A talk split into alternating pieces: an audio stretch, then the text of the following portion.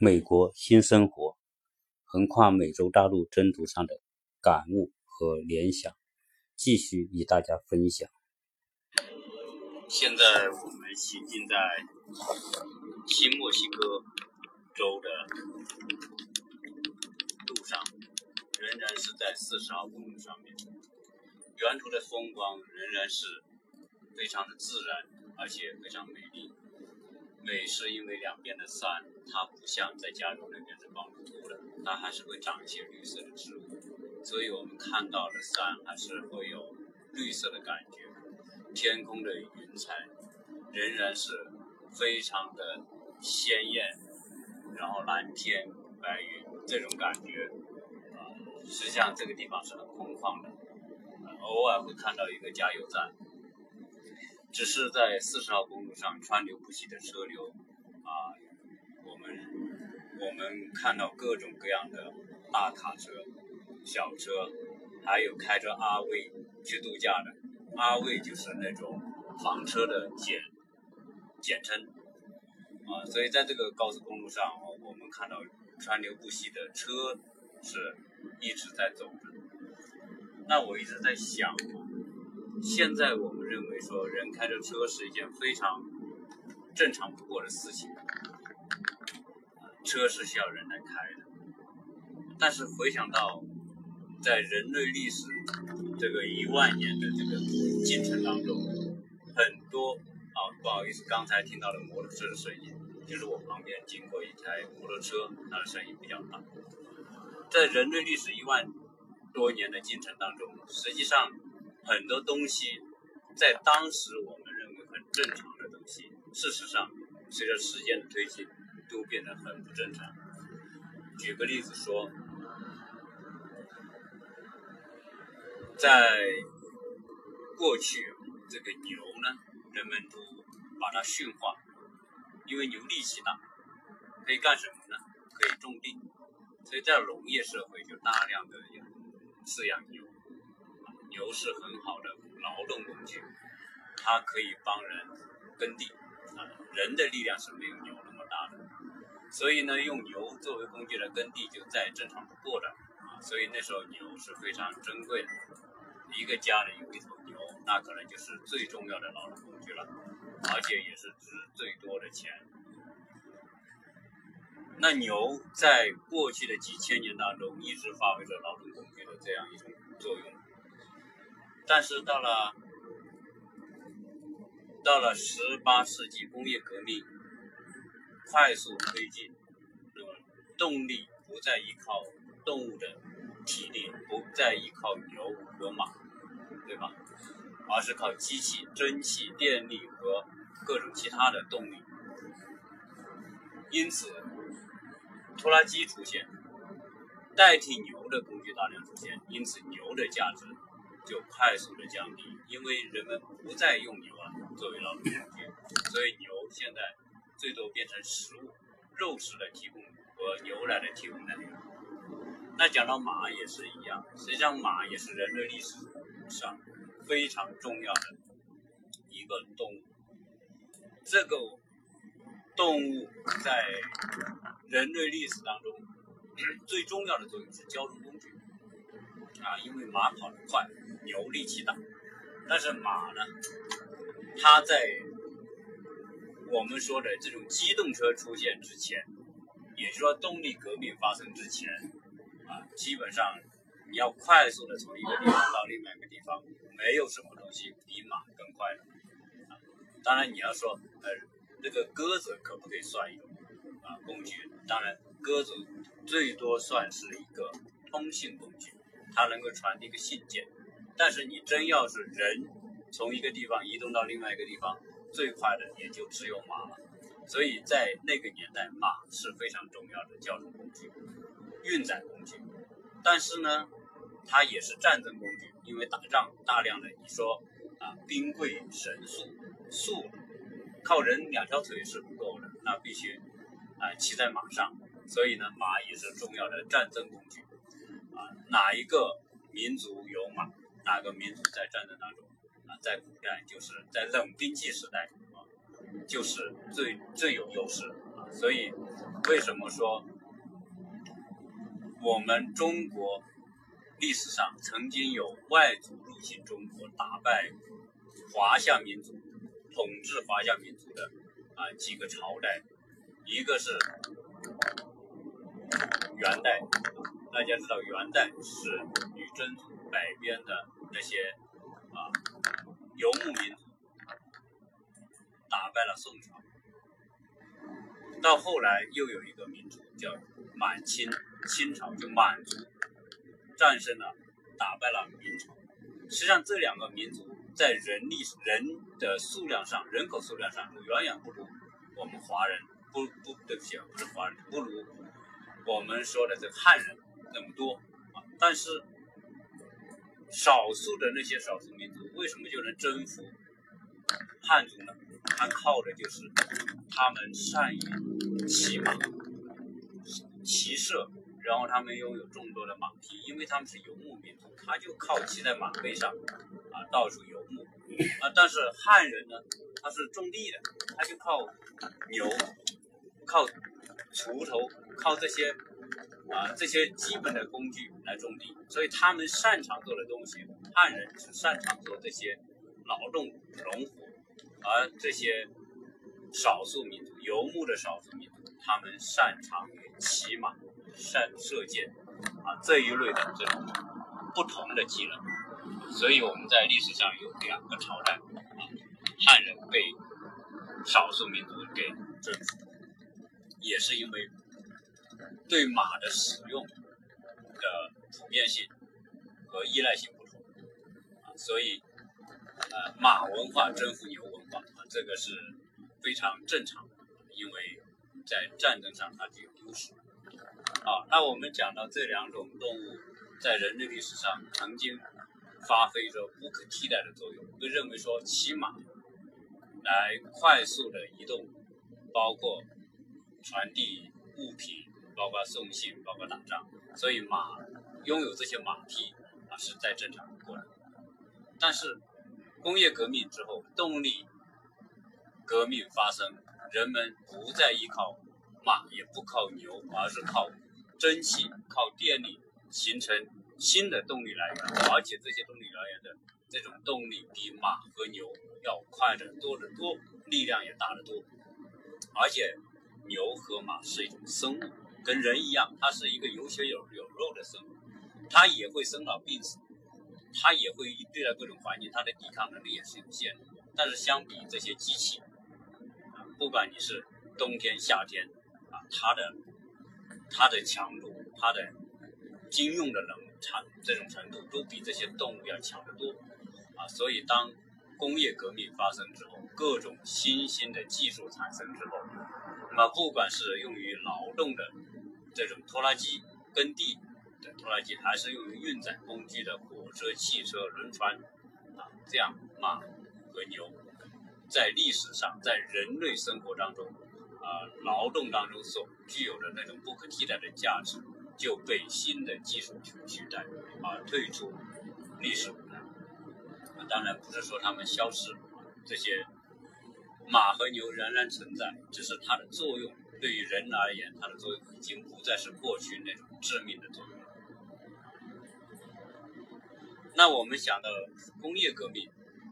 带来这种翻天覆地的变化，人类可以从一个地方跨越到另外一个地方，坐飞机一天可以环游整个地球一圈，这些都是属于技术带来这种革命。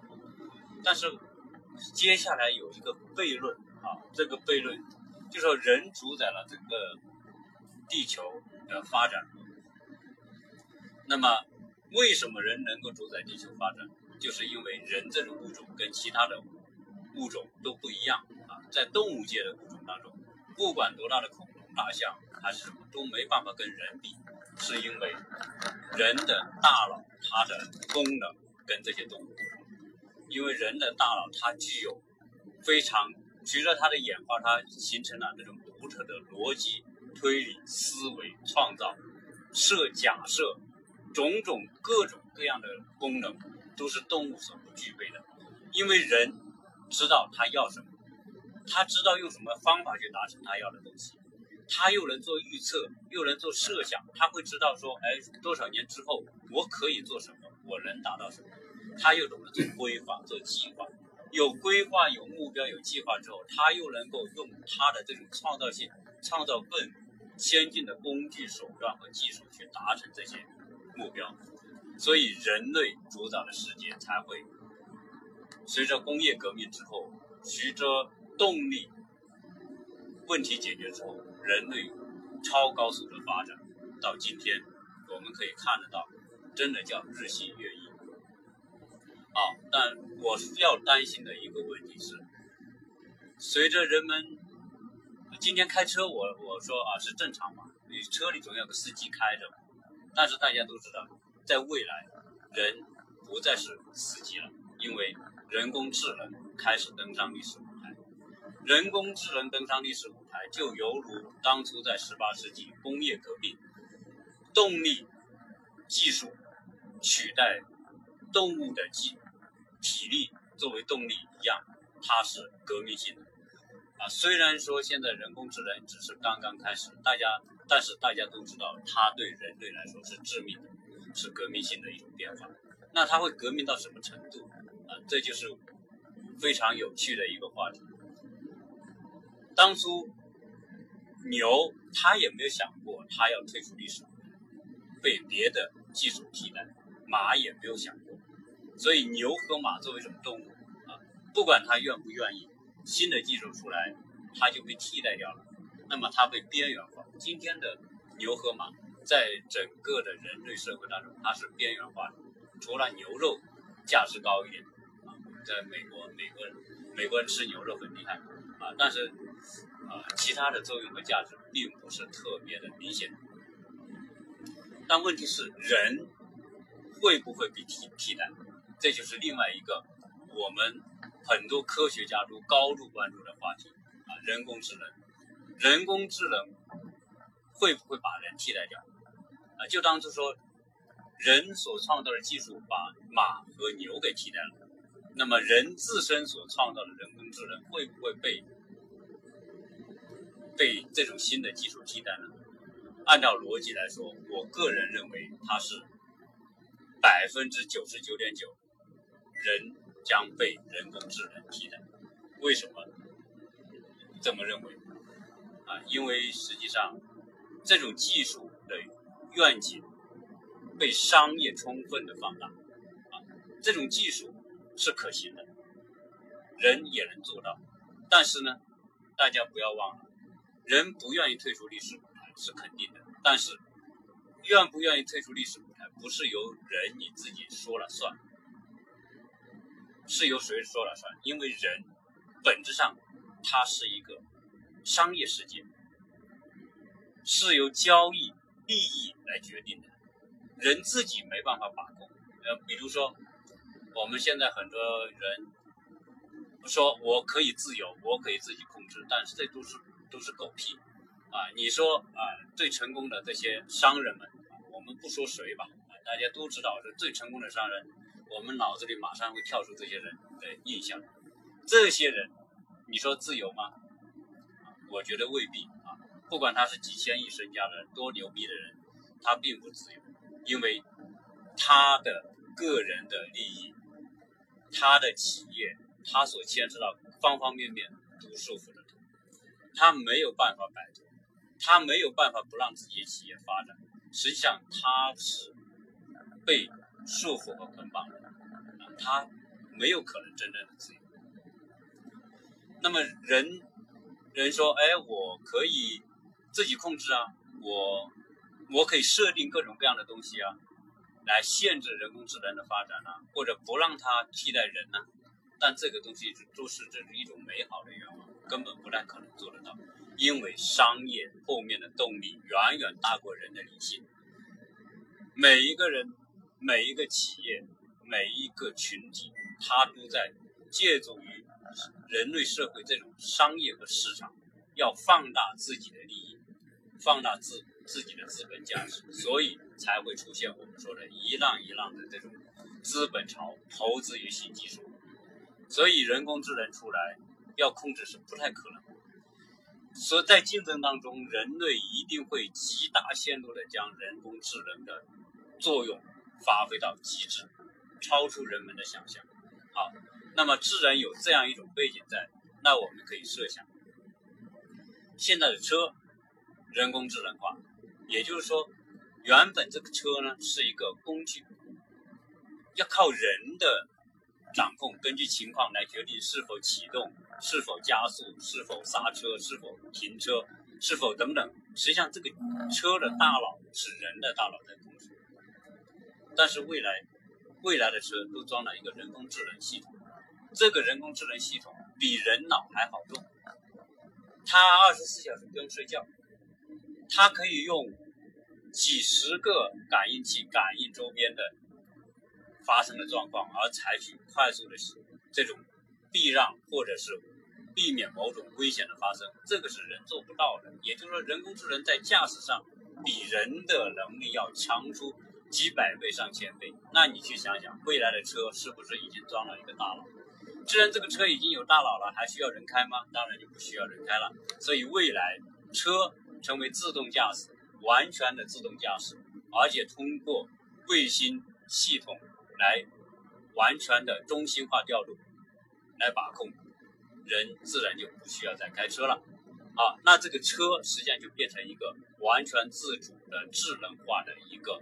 机器人，一个运输的机器人，对吧？好，第二个问题来了，那自然是说人车不需要人驾驶，那么未来还有私家车的概念吗？那自然也就不存在了。为什么呢？因为你人需要从哪里到哪里去，现在我们是用网约车就可以做到，未来更方便的，通过互联网约车，你要什么车？它可以二十四小时随时到，而且它不是司机开过来，是那个人工智能操控下开过来。所以你要车，直接就跟这些人工智能的整个中枢系统联系，它自然就派车来了。而且它比你开的好，而且你不用拥有这辆车，你说买一辆车花几万块、几十万、几百万，那个时候不需要买车了。所以这一切来说。车都变成公共系统的一部分，不需要谁在拥有。那私家车也在那个年代，我相信是不再存在。那从车再拓展到其他的方面，比如说飞机一样的，智能车可以自动驾驶、人工智能，飞机也可以。那现在货车这些种种的车辆都不需要了，那飞机也不需要了，飞机也可以随时随地调度。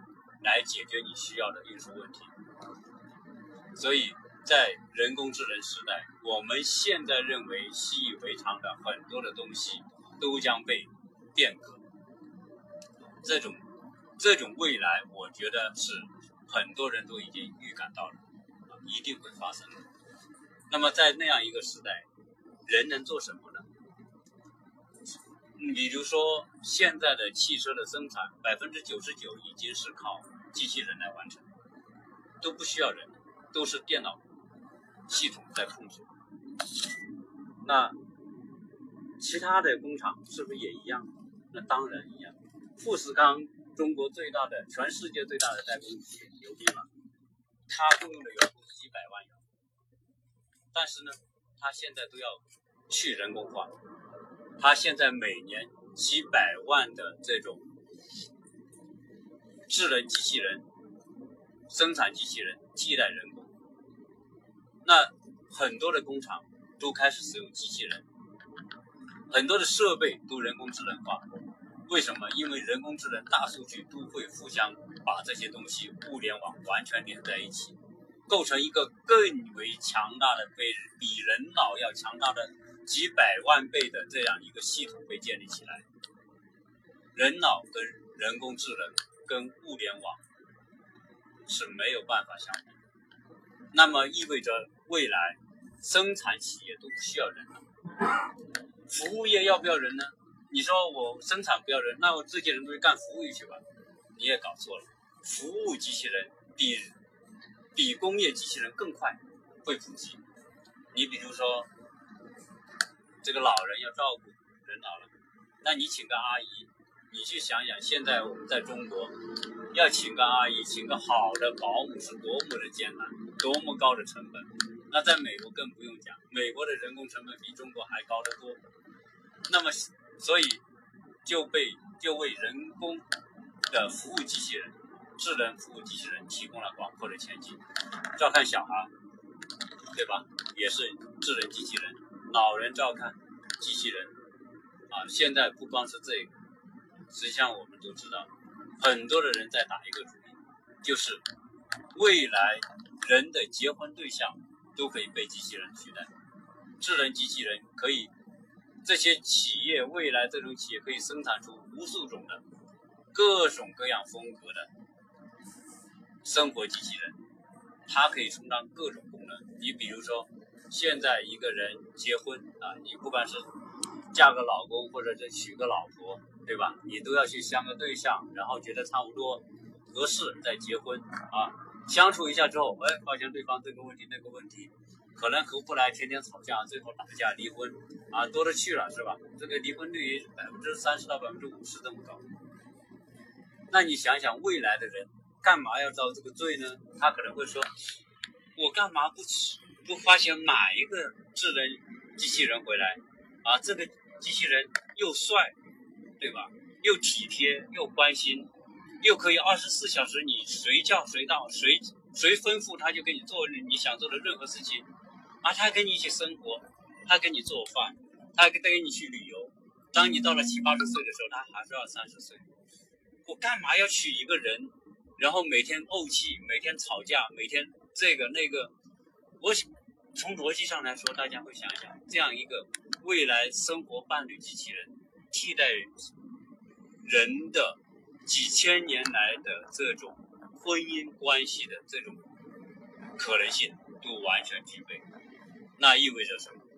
智能、人工智能将变革人类社会最基本的细胞形态，就是家庭。原来说啊，马克思说家庭是人类社会最小的细胞单位，但是错了，在人工智能时代，家庭不再是最小的社会单位。个人才是最小的社会单位，因为人工智能、个人和人工智能结合，很多的需求都发生革命性的变化，从从而带来人类社会结构、社会系统、社会关系、法律关系一系列的变革，这些都是技术带来的。而在人们创造这些技术的时候，根本。不太可能设想说，这一项技术的带来会将人类颠覆到人类的生活颠覆到如此的程度。好，这个不说了，还要讲到刚才那个问题：人到底会不会被人工智能边缘化？啊，答案在我个人看来是肯定的。智能你不需要工作了，因为工厂的都已经是人工智能机器人。车已经智能化，搬运的所有你能劳动的所有的项目全部人工智能化、物联网化。那么你还要干什么？人生下来除了干什么，还要学习吗？你学习你也学不过人工智能。人工智能一天可以相当于一百万年，那你怎么办呢？人自然就失去了对这个社会的操控。那么智能人失去了这社会的操控，就当初就像当初的马和牛被新的动力取代之后，马和牛被边缘化，那么人已经不再是这个社会系统当中操控的主体了，不需要你再制定法律了，不需要你来管理企业，不需要你来开车，不需要你来工作，不需要你照顾小孩，不需要你照顾老人。你说人还能干嘛？那么人就变成一个新的，被比他更为强大的人工智能的这样一个巨大的系统所替代掉之后，不需要上学了，不需要有工作能力了，不需要成家了，所有这一切，人还能干什么？他自然也被边缘化。那么这这种设想、这种想象，当然让人想到，有人说荒谬啊，你这种想法很荒谬；有人说不寒而栗啊，当然不可能是明天，但是是多远，可能我们都没法预料。也可能会说一百年之后吧，也有人会说，充其量五十年之后吧，可能我这一辈不一定发生。但是大家一定要相信，科技进步的速度一定是叫什么？叫平方数、立方数的方速度，它不是一加一的概念，它一定是重力加速度的概念，就像一个球体从一万米的高空往下坠落一样。刚刚开始可能速度还是慢，到了离地面越近的时候，它的速度越快。科技的发展也是一样，所以是不是一百年人工智能会主导整个社会？那么我们不知道。所以呢，这个话题啊，在这里呢，跟大家抛出来啊。当然，这个话题很多的人已经很多的人已经谈到过。那么啊。作为一个我路途当中的一个话题，跟大家做分享。